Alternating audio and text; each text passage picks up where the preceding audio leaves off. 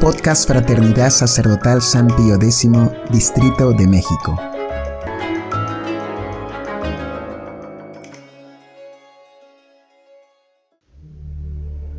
Hojitas de Fe número 15. La espiritualidad del Adviento.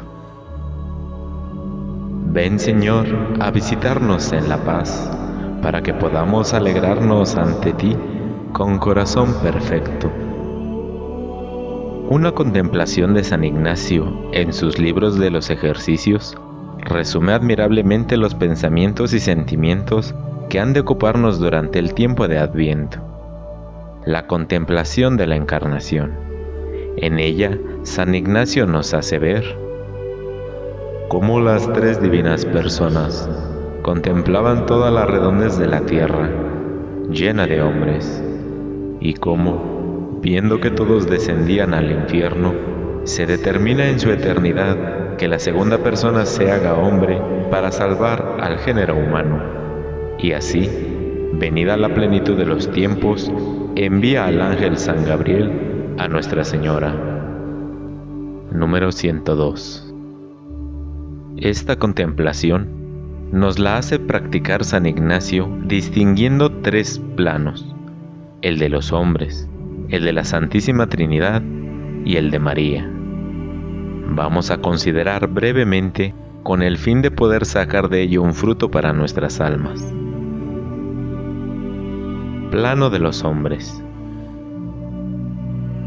Ver las personas de la haz de la tierra en tanta diversidad, así en trajes como en gestos, unos blancos, otros negros, unos en paz y otros en guerra, unos llorando y otros riendo, unos sanos y otros enfermos, unos naciendo y otros muriendo.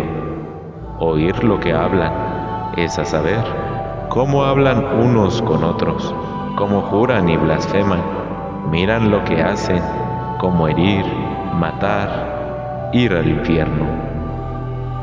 El adviento es el tiempo que representa la historia de la humanidad desde Adán, caído por el pecado, hasta Jesucristo.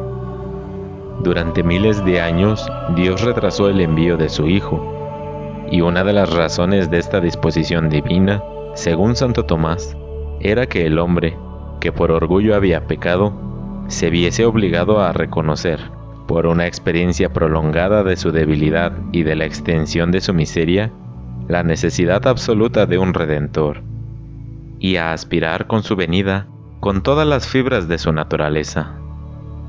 En efecto, el orgullo humano es muy profundo. Nos cuesta muchísimo llegar a la convicción, una convicción verdadera de nuestra miseria. Mas el hombre debía ver la imposibilidad en que se encontraba de salir por sí mismo del estado en que lo dejó el pecado Muchas fueron las civilizaciones y pueblos grandes en el Antiguo Testamento, pero ninguna duró, ninguna fue capaz de liberar a los hombres del pecado y de sus consecuencias. Antes al contrario, esas civilizaciones estaban muchas veces basadas en la ambición, en la crueldad, en la idolatría, en el deseo desenfrenado de poder y de riquezas. Todas las heridas que el pecado original dejó en nosotros mostraron cuán desordenada quedó nuestra naturaleza y cuán impotente para levantarse de su degradación. Primero, la inteligencia quedó herida de profunda ignorancia que nadie ha descrito mejor que San Pablo. Habiendo conocido a Dios, no le glorificaron como a Dios ni le dieron gracias. Antes bien, se ofuscaron en sus razonamientos, y su insensato corazón se entenebreció, y cambiaron la gloria de Dios incorruptible por una representación en forma de hombre corruptible, de aves, de cuadrúpedos, de reptiles. Segundo, la concupiscencia quedó repleta de malas pasiones. Por eso Dios los entregó a las apetencias de su corazón a pasiones infames, pecados de impureza, pecados contra natura. pues sus mujeres invirtieron las relaciones naturales por otras contra la naturaleza. Igualmente los hombres, abandonando el uso natural de la mujer, se abrazaron en deseos los unos por los otros, cometiendo la infamia de hombre con hombre. Tercero, la voluntad quedó encallada en la malicia. Y como no tuvieron a bien guardar el verdadero conocimiento de Dios, entrególos Dios a su mente insensata, llenos de toda injusticia, perversidad, codicia, maldad, henchidos de envidia, de homicidio, de contienda, de engaño, de malignidad, chismosos, detractores, enemigos de Dios, ultrajadores, altaneros, fanfarrones, ingeniosos para el mal, rebeldes a sus padres, insensatos, desleales, desamorados, despiadados. Es lo que dice San Ignacio. Los hombres, sumergidos totalmente por el torbellino de sus pasiones, de todo se ocupan, de todo se preocupan, excepto de su salvación. Segundo plano. La Santísima Trinidad. Ver y considerar a las tres personas divinas como en su solio real o trono de su divina majestad, como mirando toda la haz y redondez de la tierra, todas las gentes en tanta ceguedad, y como mueren y descienden al infierno. Asimismo, oír lo que dicen las personas divinas, a saber, hagamos redención del género humano. Finalmente, mirar lo que hacen las personas divinas, a saber, obrando la Santísima Encarnación. En efecto, Dios no abandona al hombre. Si éste no se ocupa para nada de su salvación, Dios sí tiene para él grandes designios. Le dará un redentor, un reparador, que será anunciado a lo largo de los siglos. Dios va cubriendo así la historia desgraciada del hombre con promesas de misericordia, de perdón, de salvación, y va perfilando al Redentor prometido con rasgos cada vez más determinados. Es la segunda razón que Santo Tomás asigna a la larguísima demora de Dios la dignidad del Verbo encarnado exigía que su venida fuese anunciada por una larga serie de profetas. Lo prodigioso aquí es que al considerar la Trinidad a todos los hombres que se condenan y descienden al infierno, determina que sea Dios mismo quien venga a salvarnos. La segunda persona de la Trinidad, el Verbo, el Hijo, asumirá una naturaleza humana se hará de nuestra raza, para llevar a cabo nuestra redención y quedar como garantía absoluta de las misericordias de Dios sobre la humanidad. En efecto, ¿cómo podría Dios persistir en su enemistad con el hombre si también es hombre su Hijo unigénito? Es sobre todo el profeta Isaías quien nos manifiesta el poder con que se realizará esta venida del Hijo de Dios. Primero, Él llevará sobre sus hombros el principado y tendrá por nombre el admirable, consejero, Dios, fuerte, Padre del siglo venidero, príncipe de la paz.